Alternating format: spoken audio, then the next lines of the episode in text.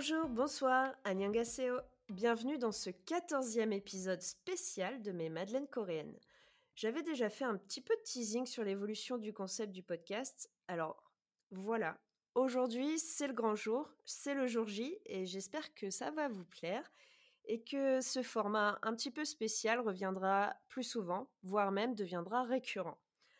Alors j'aimerais vraiment que les Madeleines deviennent une sorte de boudoir, un petit moment papote entre passionnés de drama et pour chaque épisode, comme à l'habitude, centré sur un drama en particulier.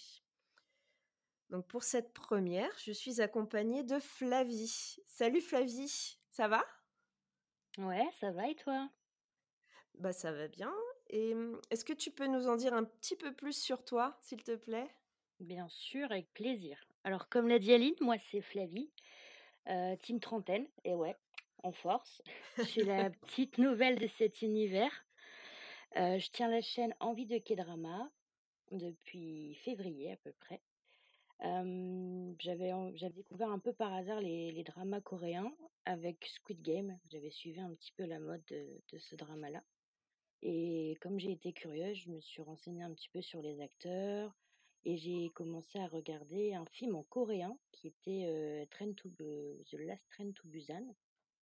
Et, donc du coup, voilà, ça m'a lancé dans, dans le tourbillon des dramas. La culture, la cuisine, la langue. Je suis tombée dans cet univers et je ne veux plus trop le quitter, j'avoue. Ah, c'est génial. Bienvenue. du coup, j'ai quelques petites questions pour mieux te connaître. Le but, vraiment, c'est d'y répondre sans réfléchir, du, un peu du tac au tac, la, la première réponse qui te vient à l'esprit. Euh, une sorte de petit questionnaire de Proust pour les Madeleines. Donc, euh, tu as déjà un petit peu répondu, mais depuis quand euh, est-ce que tu aimes les K-dramas? Depuis octobre 2021, vraiment tout récent. Ah, c'est précis ça. Mmh. quel est pour le moment ton drama préféré? Alors, c'est pas le drama le plus cute, hein, on va se le dire, mais j'ai beaucoup aimé Happiness avec Park Hyung-sik et Han Yoo-joo. Très bon choix, très bon choix, je plus sois. Quel est le drama que tu regrettes avoir regardé? Alors, bon, tout le monde va pas me comprendre, hein, mais bon, ça c'est les goûts et les couleurs. Hometown Cha-Cha-Cha. Vraiment pas aimé du tout. Ouais, j'ai décroché total. Bah après, comme tu dis, hein, les goûts et les couleurs. euh, Est-ce que tu as déjà arrêté un drama avant la fin?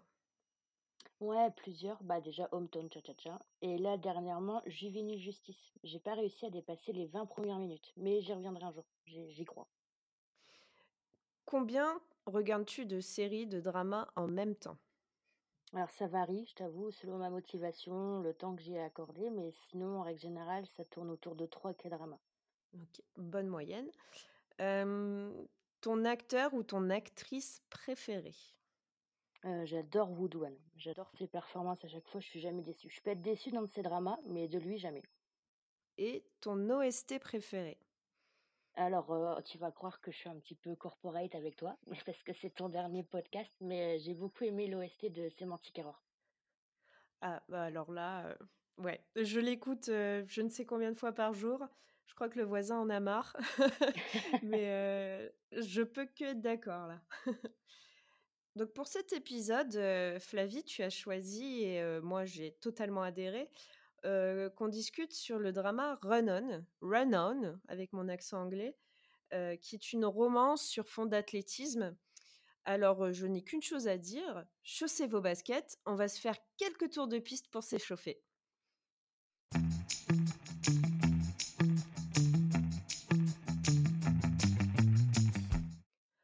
Le drama Run On, qui se dit plus ou moins de la même façon en coréen, est une série de 16 épisodes de 60 minutes diffusée sur GTBC entre décembre 2020 et février 2021, disponible sur Netflix sur les plateformes de SVOD. On peut le définir comme un drama tranche de vie avec le sport et la romance en toile de fond. Cette série est réalisée par Lee Jae-hoon également réalisateur de la série Good Doctor en 2013, et scénarisé par Park Shin-yoon. Quatre acteurs principaux se partagent l'affiche. Tout d'abord, vous avez Im Siwan qui joue Ki Sun-gum. Lui est acteur et chanteur, notamment dans le groupe DNA, qui veut dire littéralement Children of Empire. Et vous pouvez aussi le voir dans les dramas Moon Embracing the Sun en 2012, Missing en 2014 ou encore Strangers from Hell en 2019. Dernièrement, vous avez pu aussi le voir dans le drama 39 où il fait un caméo en tant que lui-même. Et bien sûr, en tant que chanteur, il a aussi participé aux OST des dramas. Deuxièmement, vous avez Shin Se-gyeon qui est Omiju. C'est l'une des actrices coréennes les plus influentes du moment. Elle a commencé sa carrière à 8 ans et vous l'aurez très certainement reconnue dans les dramas The Girl Who Sees Scent en 2015 ou encore Rookie Historian Go Elion en 2019. Mais ça, j'en ai déjà parlé en post euh, sur Instagram dans le cadre du 12 Challenge. Vous avez ensuite Choi Soo-yeon, plus connue sous le nom de scène Soo-young, qui incarne Seo Dana. Elle est membre des Girls' Generation depuis 2007 et a commencé sa carrière d'actrice en 2008. Vous l'aurez sûrement vue dans The Third Hospital en 2012 ou encore dernièrement dans So I Married an Anti-Fan. À titre personnel, je préfère son jeu d'actrice dans ses derniers projets comme Run ou encore même son caméo dans la série Move to Heaven. Et enfin, pour compléter ce quatuor, vous avez le sémillant Kang Tae-ho qui joue Lee Yonawa et je vous en ai déjà parlé dans l'épisode consacré à The Tale of Nogdu où il incarnait à la fois un homme très charmant mais aussi un homme très dangereux. Et bien sûr, vous avez de super acteurs dans les rôles secondaires, notamment Lee Bong-yoon qui joue la coloc de Miju ou encore Lee Jung-ha qui incarne Woo-sik, apparu aussi dans Rookie Historian ou encore dans Nevertheless.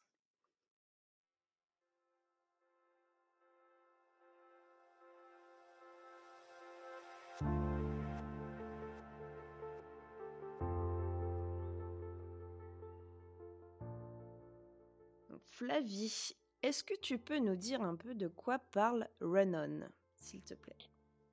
Alors ce drama, ça, à part parler des baskets, hein, c'est sûr, ça parle de la rencontre de Ji Seon-jom, un athlète qui subit la pression familiale depuis toujours, qui ne sait pas trop comment interagir avec les autres, et Oh une traductrice hyper sociale et pétillante au franc-parler. Cette rencontre va changer la vision de la vie de Seojom, qui va petit à petit s'émanciper de cette pression familiale et apprendre à communiquer sur ses sentiments. Ces deux caractères diamétralement opposés vont s'entrechoquer mais vont-ils se trouver des intérêts communs, des sentiments? Vont-ils réussir à grandir ensemble et briser leur carapace? Là tout l'intérêt du drama.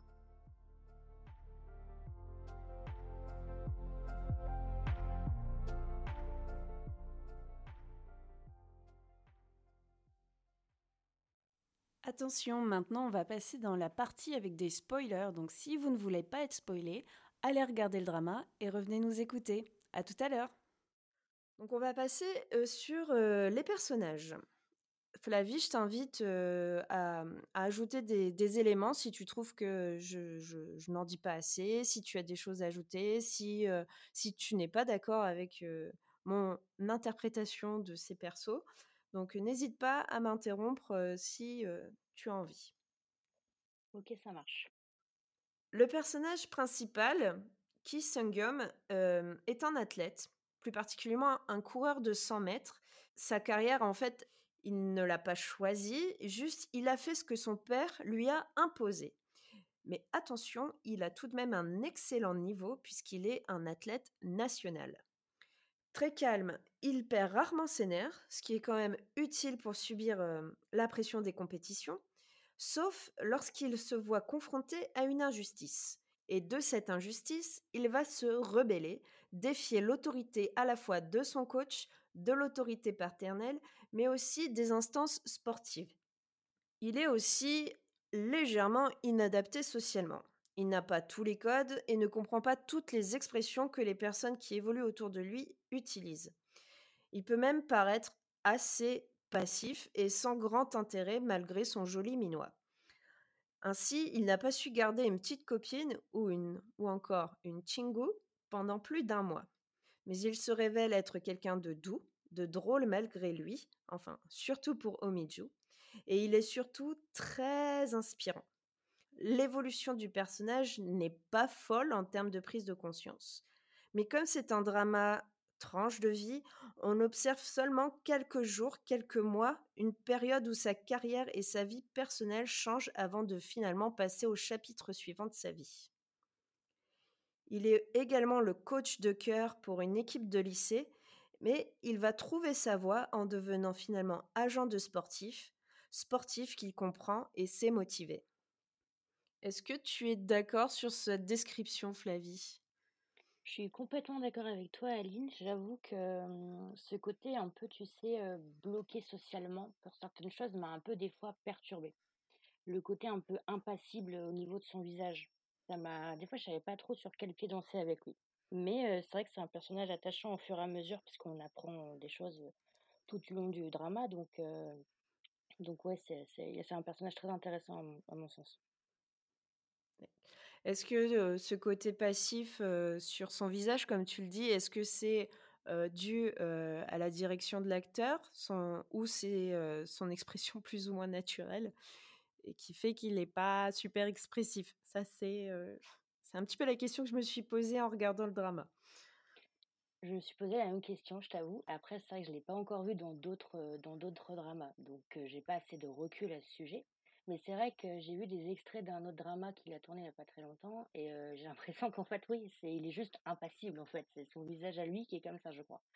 Donc, je ne sais pas. je, ouais, je, suis toujours un peu dans le questionnement à la fin de, ce drama-là, mais ça n'empêche pas qu'il est, voilà, que son personnage et lui est attachant. Donc, mais ouais, j'ai connu plus expressif, on va dire. Ouais, j'avoue. Euh, Incy One voilà, c'est pas le plus expressif qui soit, mais son, jeu d'acteur est quand même hyper convaincant. vous avez ensuite Omiju, qui elle est une jeune femme que je qualifierais d'indépendante et d'intelligente. Elle est traductrice de sous-titres pour le cinéma, mais aussi interprète pour arrondir ses fins de mois. J'aime beaucoup ce personnage car elle a en fait c'est une presque trentenaire qui sait ce qu'elle aime et qui sait ce qu'elle veut. Elle est passionnée par son métier, ça on peut pas douter. Et une autre chose que j'aime beaucoup aussi, c'est la richesse des dialogues de ce personnage. Elle peut disserter très longtemps et de façon très intelligente sur des sujets assez anodins et poser des mots sur ses émotions.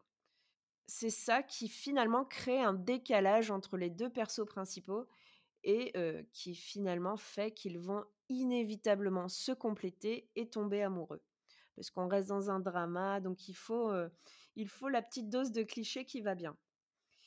Donc Omiju rencontre Sungyeon en devenant son interprète à un moment crucial de sa carrière, lorsqu'il fait le choix de dénoncer l'inaction des autorités sportives face à un cas de harcèlement. C'est elle qui est alors sa voix pour les journalistes internationaux et qui va le conforter dans son changement d'état d'esprit. À noter aussi que Omiju est orpheline et qu'elle n'a pas eu les mêmes chances de départ dans la vie que Sungyeom. Mais elle a su tirer toute sa force de son enfance difficile et devenir indépendante. Et moi, j'aime beaucoup ces personnages de femmes indépendantes dans les dramas. Flavie, si tu as quelque chose à ajouter. Oui, j'ai quelque chose à ajouter, excuse-moi. Oui, en effet, j'aime beaucoup aussi les, les, personnages comme ça, les femmes surtout indépendantes. Je trouve que ça apporte énormément de modernité dans les dramas qui sont parfois, comme tu disais, des fois un peu trop clichés, même si on adore ça, on se, on va pas se mentir. Mais la touche de modernité avec une femme un peu plus, avec plus de caractère, avec un peu plus de franc-parler, ça fait toujours du bien. Et, et le fait aussi qu'ils soient très opposés tous les deux, comme tu dis, qui viennent de deux milieux différents, sont aussi bien socialement que au côté familial également. Leur caractère, tout est opposé, mais on sait très bien que voilà, il, comme on dit, les opposés s'attirent. Donc, donc ouais, ça, ça, ça a apporté une, beaucoup de beaucoup de texture à ce personnage. Je sais pas si c'est le bon terme, texture, mais voilà. Je, je m'exprime avec mes mots, excuse-moi. Non, non, mais c'est très bien, c'est le mot que je cherchais texture, des couches.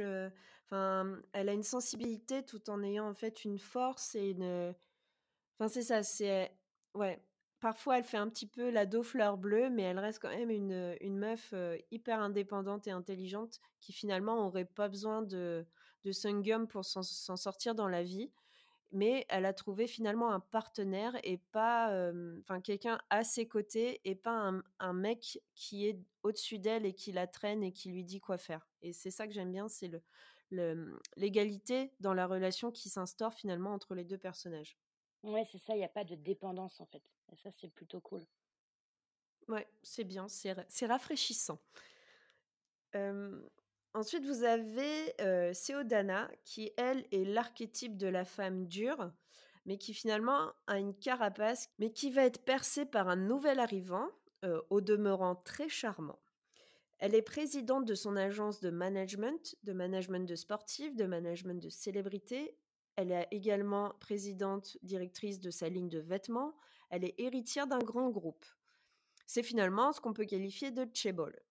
Cependant, elle a grandi dans un contexte très dur et de façon assez solitaire, presque sans amour.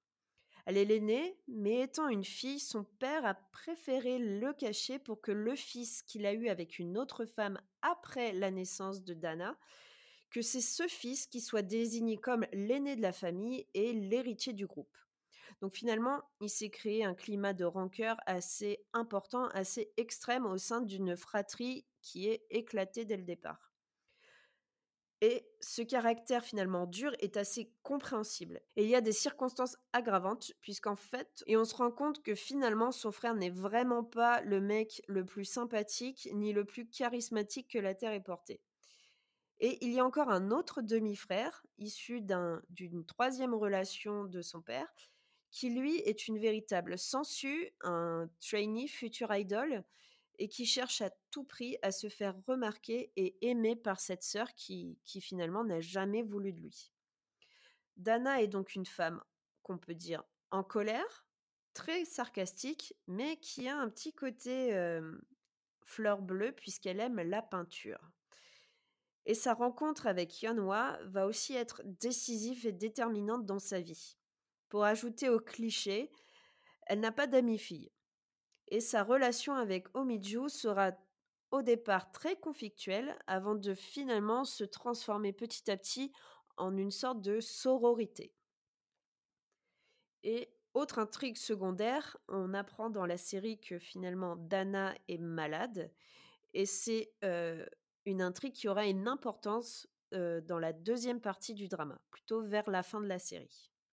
Je te rejoins sur le côté personnage très, très femme dans un milieu d'hommes, en fait. Et, ça m'a assez déstabilisée au début. Parce que voilà, elle est typiquement chef d'entreprise, elle a le, elle a le poste qu'un homme devrait avoir en règle générale dans ce domaine-là. Et, et du coup, elle m'a un peu déstabilisée, en plus très entreprenante, qui est assez rare dans les dramas. femmes entreprenantes, on n'en voit pas souvent, on va dire. En tout cas, moi, j'en ai pas vu souvent pour l'instant. Et du coup, elle m'a un peu déstabilisée c'est le personnage qu'on adore détester et qu'à la fin de la série on l'adore en fait. C'est typiquement ce, genre de personnage là. Et euh, ça pas loupé avec celui-ci, c'est que clairement à la fin ben, on, s'attache à la personne quoi. Ouais c'est ça. limite, enfin moi j'aime beaucoup le personnage de Miju parce que pour plein de raisons qu'on a déjà développées et qu'on va développer encore par la suite. Mais Dana, elle vraiment au départ, c'est la peste, et à la fin, c'est la peste qu'on aime bien. Mais elle reste un peu peste, mais bon, on l'aime bien. Ouais, on aime bien le, on aime bien ne pas l'aimer en fait, c'est ça.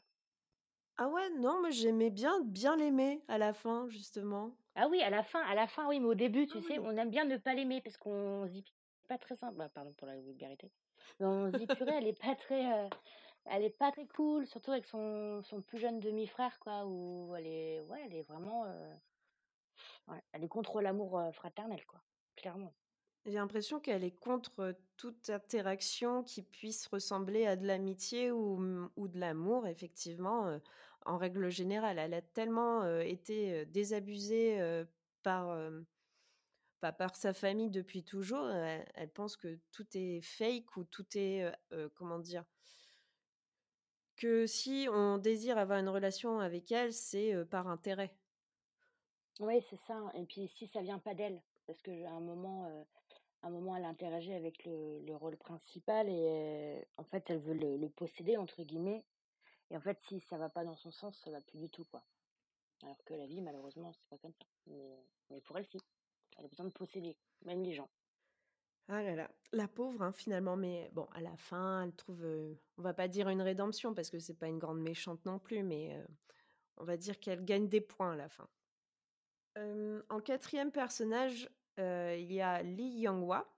Donc lui, c'est un étudiant en art qui est plus jeune que Dana et qui va, il va finalement admirer cette présidente, cette directrice, pour sa beauté dans un premier temps. S'apercevoir qu'elle a une cassure au fond d'elle-même et Lee Young-hwa va fatalement, va irrémédiablement tomber amoureux de cette personne. Donc c'est un jeune homme qu'on peut qualifier d'avenant, de jovial, et qui est finalement un amoureux de l'amour. c'est le cliché de l'artiste par excellence, mais pour une fois, ce n'est pas un artiste torturé. Il est juste hyper naïf, un peu beaucoup fauché, et le décalage finalement avec Dana illustre le cliché riche-pauvre, mais cette fois-ci, vous avez une inversion des genres il est aussi en soi le point commun entre tous les personnages. Il les connaît, les croise, c'est un voisin, c'est un coloc, etc. Et c'est aussi ce qui crée parfois des mini malentendus qui sont très vite résolus en l'espace d'un épisode. Notamment la fois où Sangyum va découcher entre guillemets et revenir au petit matin voir Miju et qui va créer une petite tension.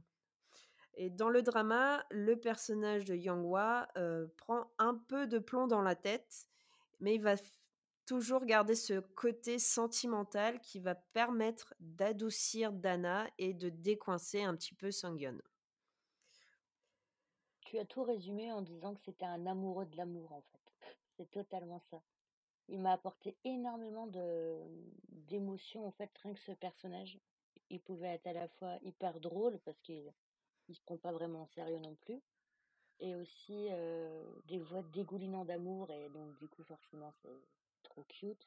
Et à contrario, des fois il va être déçu de, de relations, et du coup ça va nous briser le cœur pour lui en fait. Donc vraiment ascenseur émotionnel ce personnage pour moi.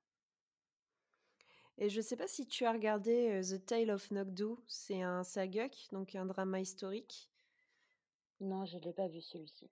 Pas encore en tout Ah, je te le, ah, je te le conseille parce qu'il est dans ce drama et il joue un mec très ambivalent et très charismatique. Et enfin, j'ai beaucoup aimé ce personnage-là dans The Tale of Nogdu. Je te, je te conseille d'ajouter ça à ta watchlist, comme on dit.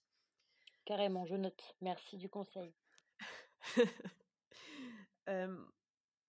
vous avez ensuite Kim Woo-sik et Kwon Young-il qui sont aussi des coureurs les coureurs de 100 mètres, les, finalement les collègues, si on peut dire ça, de Sangyum. Le premier, donc Wusik, est le junior prometteur, mais harcelé par les autres coéquipiers car il est finalement doué. Ses autres coéquipiers savent qu'ils sont à la traîne et le harcèlent par jalousie. Et le harcèlement qu'il subit est tel qu'il finit à l'hôpital. Il a des, puisque ses harceleurs l'ont touché aux jambes afin de s'assurer je ne sais pas si c'était plus ou moins conscient qu'il ne puisse pas être meilleur qu'eux. Mais la pression hiérarchique qui existe au sein de l'équipe va finalement le forcer à se taire. Et c'est cette injustice de trop qui va finalement faire switcher Sangyum. Wushik est lui aussi un orphelin qui vit avec sa grand-mère et pendant un temps dans la série, il ne voudra plus revenir au sport, mais ce par dépit. Mais c'est sans compter finalement sur son Sunbay, euh, Sungyum, pour euh, qui va finalement le convaincre, le euh, motiver à revenir à son meilleur niveau. Youngil, lui, c'est l'éternel rival slash meilleur ami de Sungyum. Et c'est un petit peu le, sage de la bande, mais qui finalement n'avait strictement rien vu venir. autre perso que j'aime beaucoup, Park Mei, qui est la coloc de Miju. Alors elle, elle est productrice de cinéma qui a pris finalement le rôle de grande sœur dans la vie de Omiju et qui va la conseiller dans sa vie, dans ses choix, dans ses choix professionnels euh, et dans ses choix personnels. Et je trouve ce personnage particulièrement attachant parce qu'elle a, euh, un peu comme moi, j'ai envie de dire, un, un humour assez pince sans rire qui peut faire mouche plus d'une fois. Et enfin, mention spéciale, enfin, entre, avec des grosses guillemets, mention spéciale à la famille de Sungyeom. Donc vous avez Ki Jung-do, son père, qui est le député aux dents super longues, qui veut à tout prix réussir par tous les moyens. Yuk Ji-woo, qui est une actrice hyper successful, qui n'a pas été une bonne mère, mais qui finalement veut se rapprocher de ses enfants sur le tard et Ki Yoon-bi, la sœur championne de golf, qui va apprendre un peu à se rebeller sur le modèle de son petit frère. Pas évident quand même de grandir sur, sur une base comme ça avec une famille très carriériste quand même. Hein. Doit pas être simple simple hein, pour se développer. Après, j'ai pas envie de les plaindre non plus totalement. je j'arrive pas à les plaindre à 100%. Mais effectivement, ça doit pas être facile pour ton développement personnel. C'est, je pense que c'est en partie pour ça le côté hyper passif et assez inadapté de Sungum. Mais bah, quand tu, oui, quand tu grandis avec des personnalités pareilles, ça doit pas aider.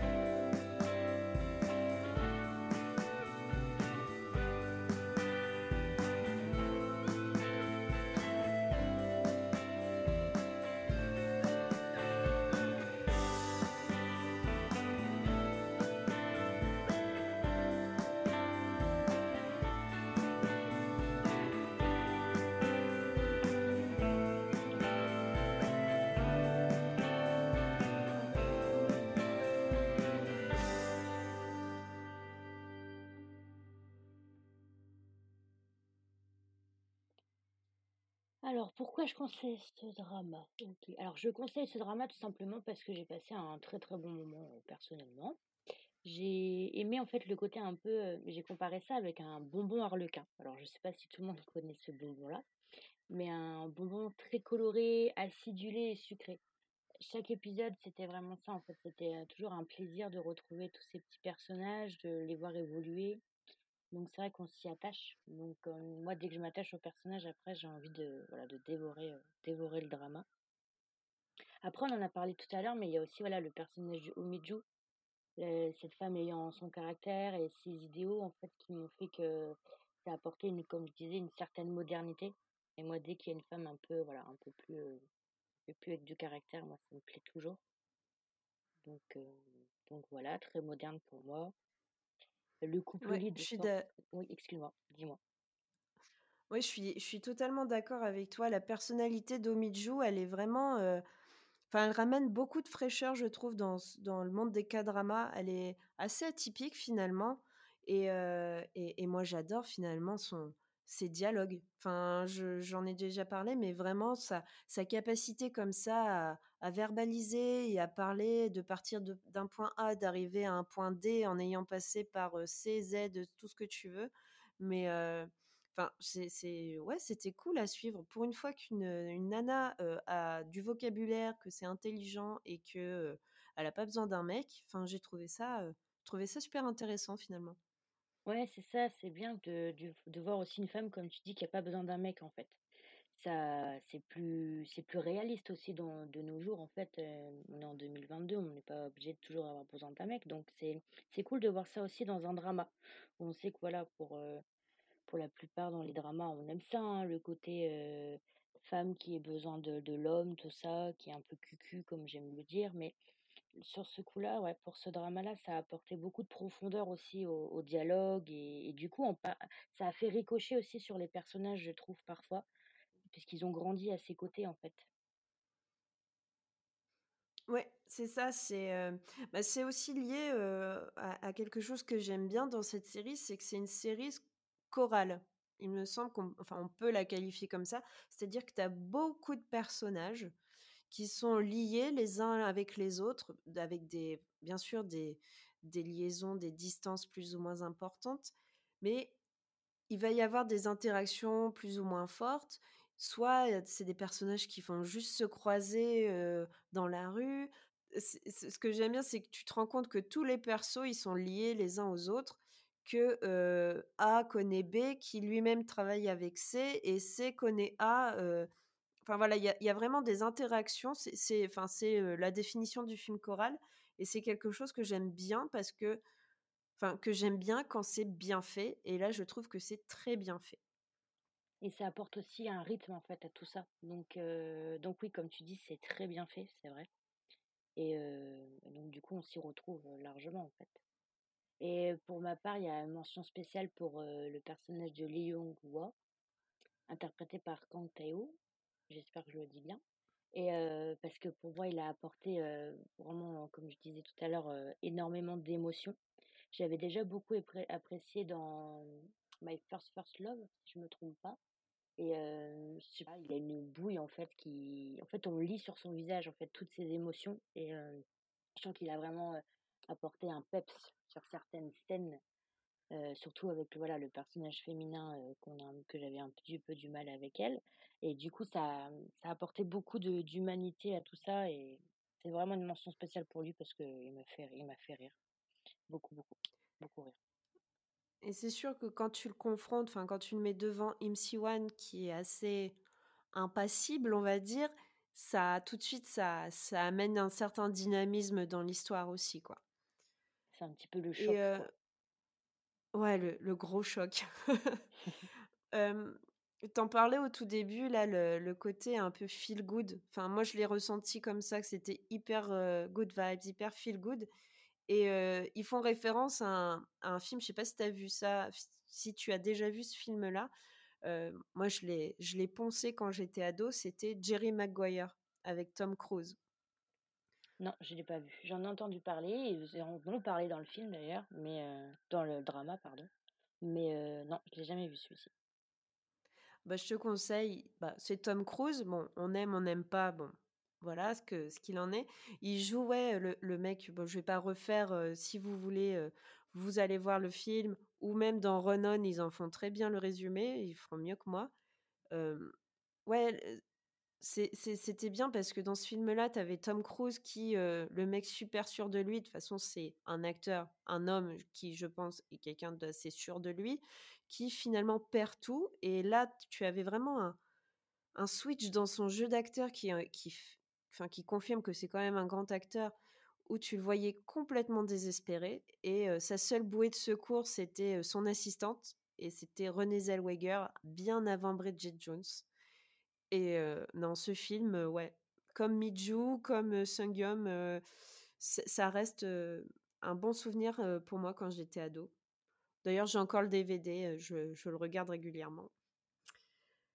un autre point, moi, que j'ai beaucoup aimé dans ce, dans ce drama, dans Renon, c'est que finalement, c'est une tranche de vie. Donc, tu vas avoir la photo de ce qui se passe entre, entre tous ces personnages pendant quelques jours, quelques mois, et voir comment ils vont évoluer dans ce laps de temps. Donc, c'est pas forcément des évolutions folles, parce que finalement, ça raconte la vie de tous les jours, même s'ils n'ont pas une vie commune. Enfin, moi, personnellement, je ne vis pas ça tous les jours.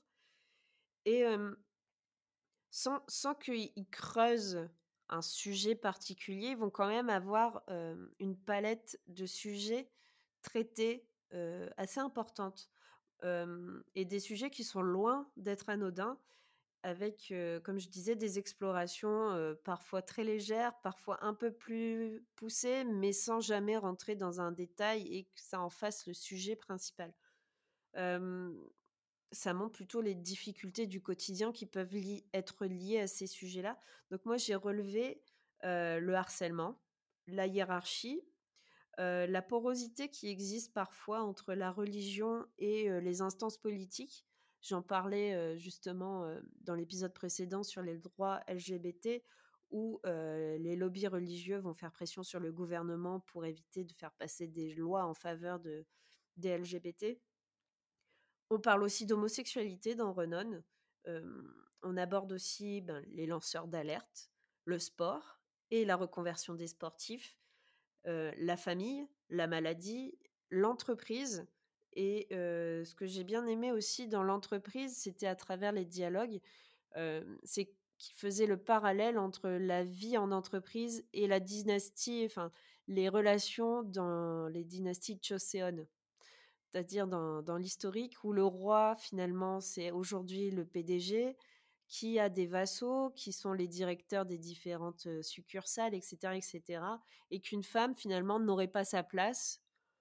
Bon, ça, c'est un autre sujet. Mais, mais tu vois, c'est, je sais pas toi ce que tu en as pensé, mais j'ai trouvé qu'il il, parle plein de choses à bon escient, sans forcément rentrer dans des détails, et c'était intéressant d'avoir une, vraiment une vue d'ensemble. Bah, c'est ça en fait l'avantage de ce drame-là, c'est comme tu dis, c'est une tranche de vie. Donc en fait, forcément, on va parler, pas forcément, oui, plus, logiquement, on va parler de, de sujets qu'on va peut en fait avoir au quotidien, le jugement des gens, etc. Il y a aussi le fait le fait aussi que le personnage féminin chef d'entreprise est plus âgé que Lee Yong-hwa. Et ça, à un mmh. moment, ça lui pose problème aussi. Alors que ça, dans la vie de tous les jours, bah, des fois, on peut se poser une question si ça choque plus facilement qu'une femme soit plus âgée que son, son compagnon que l'inverse. Et, et en fait, oui, c'est ça, c'est qu'on peut, on peut se, se repérer là-dessus aussi, se projeter sur certaines, certaines situations plus facilement parce que ça fait partie du quotidien en fait. Comme tu dis, on le vit pas tous les jours, on vit pas ce que eux ils vivent dans le drama, logiquement. Mais mais voilà, on a quand même plus de chances de d'avoir ces situations-là dans nos vies quoi. Mmh. Je suis d'accord, je te rejoins là-dessus. Et, mmh, est-ce que toi, tu as d'autres points que, qui t'ont particulièrement ému, touché, révolté, des, choses, peut-être pas forcément sur l'histoire, mais sur le jeu des acteurs, sur la réalisation, sur la façon de faire, d'autres points qui t'ont interpellé dans, le, dans la série? Après, c'est vrai que tu as, bah, as, survolé les principaux, donc, donc là, tout de suite, non. Moi, celui qui m'a le plus révolté, c'est quand même le harcèlement, parce que je trouve ça toujours trop facile d'harceler des gens, en fait, plus, plus faibles que soi, entre guillemets. Ça m'a toujours révolté.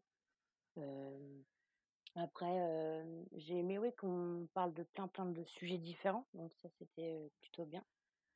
Mais oui, tu as survolé les principaux, donc là, tout de suite, j'ai pas j'ai pas en tête. Mais par contre, oui, pour, pour les personnages, les acteurs, bah, c'est, c'était, plus, l'impassibilité du du visage de l'acteur principal qui m'a un peu plus, je savais pas trop ce qu'il voulait, ce qu'il voulait pas. C'était plus ça qui m'a un peu chamboulé ça t'a chamboulé, mais est-ce que ça t'a sorti du drama? Est-ce que ou, ou t'as continué en te disant bon bah tant pis? Bah ça a failli, je t'avoue que ça a failli me sortir du drama, mais au final je me suis dit bon je persévère, surtout pour euh, en fait que j'aimais beaucoup.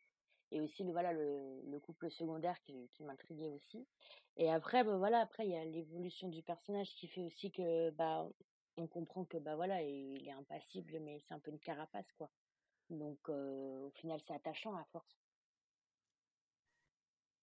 Ouais, mais mmh, ça, je m'en suis davantage rendu compte à mon deuxième visionnage parce que c'est la deuxième fois que je voyais Ronan et effectivement, la première fois, j'étais, bah, je je vais pas dire j'étais sortie du drama, c'est juste que, y a des moments, ben, j'en profitais pour faire autre chose, je regardais mon téléphone et là, là là, j'ai suivi le truc parce que bon, d'une part, parce que je savais qu'on allait en discuter, dans cet épisode, mais parce que, ben, là, on se rend compte on se rendait compte de petits trucs.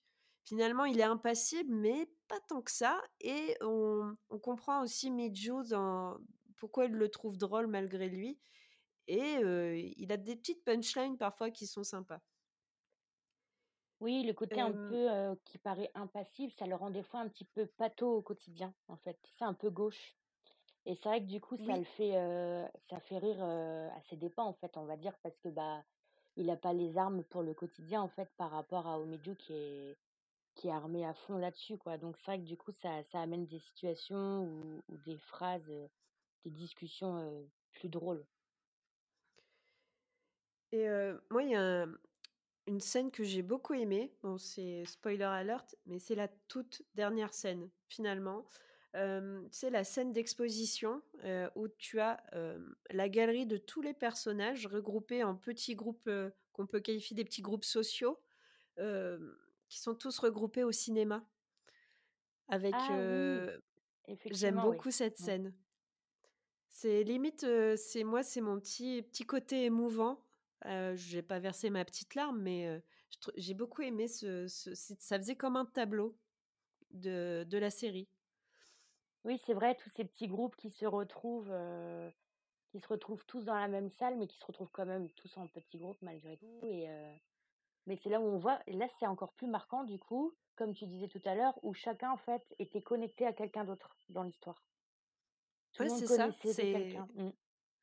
ouais, beh, c'est pour ça que enfin, les films chorales, moi, ça a tendance, à m'émouvoir, quand c'est bien fait, je répète et cette scène-là, ouais, c'était le le La frame vraiment du du drama et qui qui était vraiment, je pense, la conclusion parfaite, pour ce drama et j'ai bien aimé.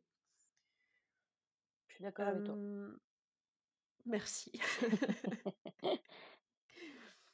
Donc hop, est-ce que tu as d'autres arguments sur, pour conseiller ce drama?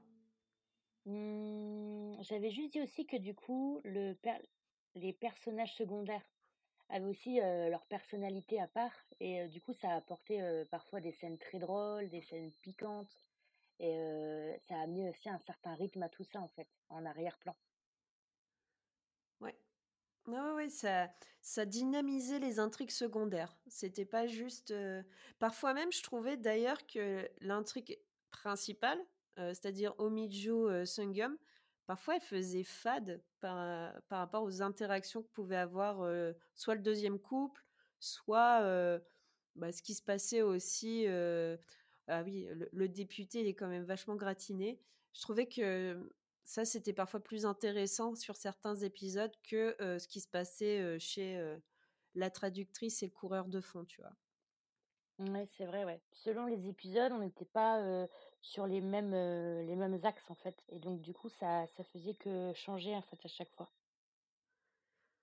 Ouais, ça ça permet finalement de doser et de pas t'ennuyer et de de créer finalement certaines attentes sur, «Ah oui, c'est vrai, il se passe ça chez lui, comment il a fait?» ouais, je trouvais la la construction, scénaristique et le montage, finalement assez, intéressant. Alors c'est pas dynamique parce que ça reste un rythme très doux. C'est moi le le mot qui me vient en tête quand je pense à Renon, c'est le mot pastel. Je me demande pas pourquoi, je trouve que tout est pastel et et hem et doux. Voilà, c'est ça. Ouais, c'est vrai, ouais, c'est vrai. Pastel. Voilà, pastel. Ça sera le mot, heu, je pense que ça sera le titre de l'épisode, pastel.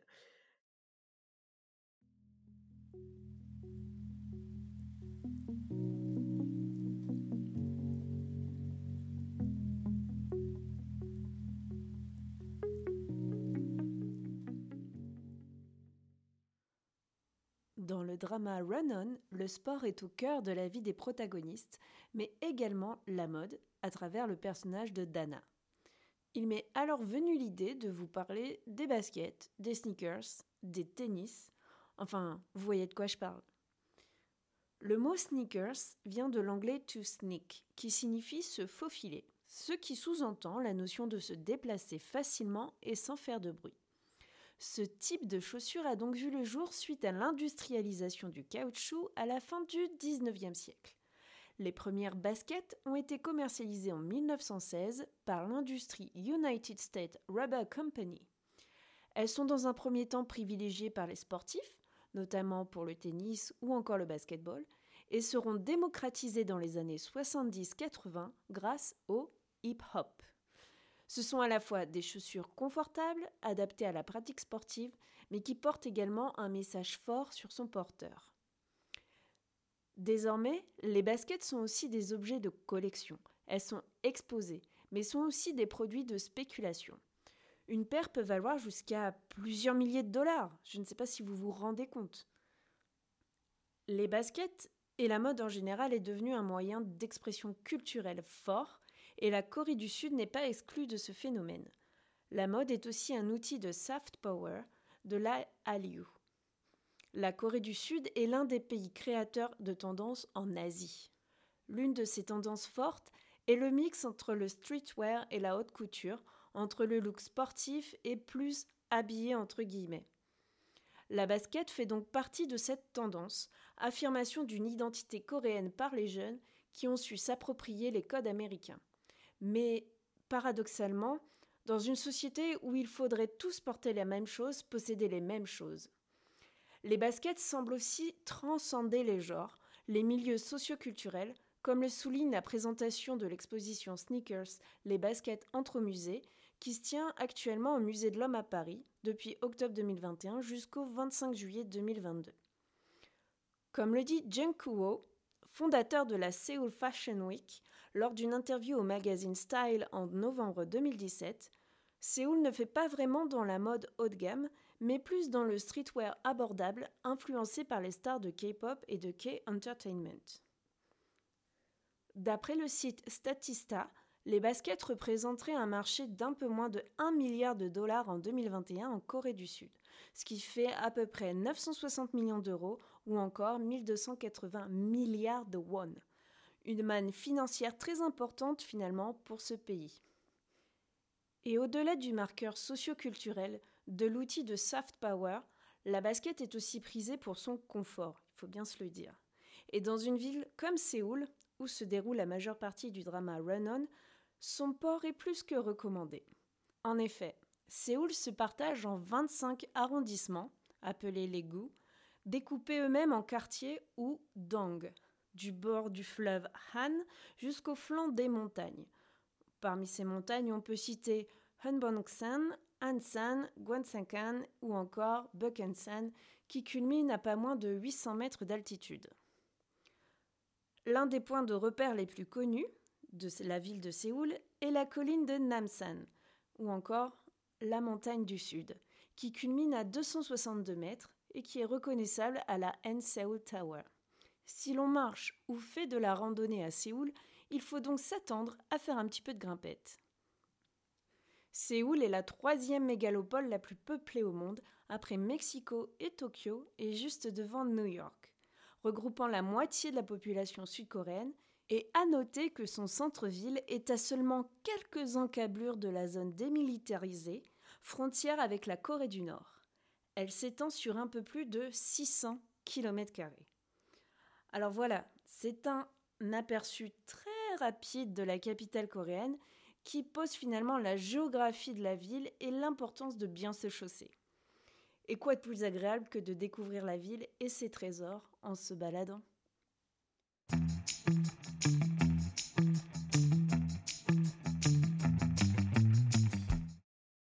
Flavie, est-ce que tu as des recommandations drama? J'ai envie de te dire non. Je plaisante. Bah, bien sûr que oui, j'ai toujours des recommandations de drama. Faut pas me lancer sur les dramas. Moi, je suis foutue après. Regarde la preuve. On en fait un podcast. Euh, alors, du coup, euh, sans grande surprise, Happiness. un K-drama que j'ai que j'ai découvert sur Viki avec Park Hyun-sik. Oui, d'accord, j'ai un petit un petit faible pour lui, j'avoue. Et Han j'ai adoré le, binôme hyper hyper dynamique et peu aussi dynamite aussi, je trouve. Mmh. Flower of Evil aussi, Evil. Flower of Evil, aussi dispo sur Viki, un thriller haletant avec Lee Jong-ji que j'ai découvert là-dedans. Et il m'a tellement impacté que j'arrive pas à regarder autre chose avec lui pour l'instant. Il m'a tellement bluffé dans son rôle que j'arrive pas, j'arrive pas à passer au-delà. Et j'ai ouais, j'ai eu la, enfin j'ai le même souci avec Rowoon dans Vincenzo. Non, c'est pas Rowoon. j'ai le même souci avec Taeyeon, euh, dans Vincenzo. Ah oui, mais oui, oui, oui, je comprends. Je te, ouais, je te rejoins. je te rejoins. J'arrive pas à regarder autre chose avec lui. Il m'a tellement. Euh, tu sais, tu le sais pas tout de suite. Et si là, tu fais wow, là au milieu de au milieu du drama. Et donc du coup, m'a, ouais, c'est, ouais, souvent c'est bluffant. Et du coup, on a, ils jouent tellement bien leur rôle qu'on n'arrive pas à les dissocier. Donc c'est dommage pour eux, mais c'est tant mieux pour nous parce que ça nous apporte des, des émotions particulières. Mais tant pis pour eux, quoi.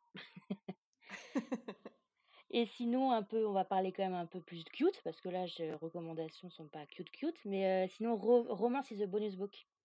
Une romance super chou dans le domaine de l'édition. j'ai beaucoup aimé, pareil, la modernité du couple qui se crée au fur et à mesure de l'histoire. Et j'ai beaucoup aimé, beaucoup aimé ce, ce thème-là sur l'édition, tout ça. Je trouvais ça que ça apportait une, une ambiance particulière au drama. Et celui-là, on peut le voir sur Netflix, il me semble. Oui, effectivement, il est sur Netflix. Bah, je te remercie pour ton, ton top 3 de reco. J'espère que les gens qui écouteront cet épisode euh, suivront euh, également ces conseils, que je plus sois, hein, soit dit en passant.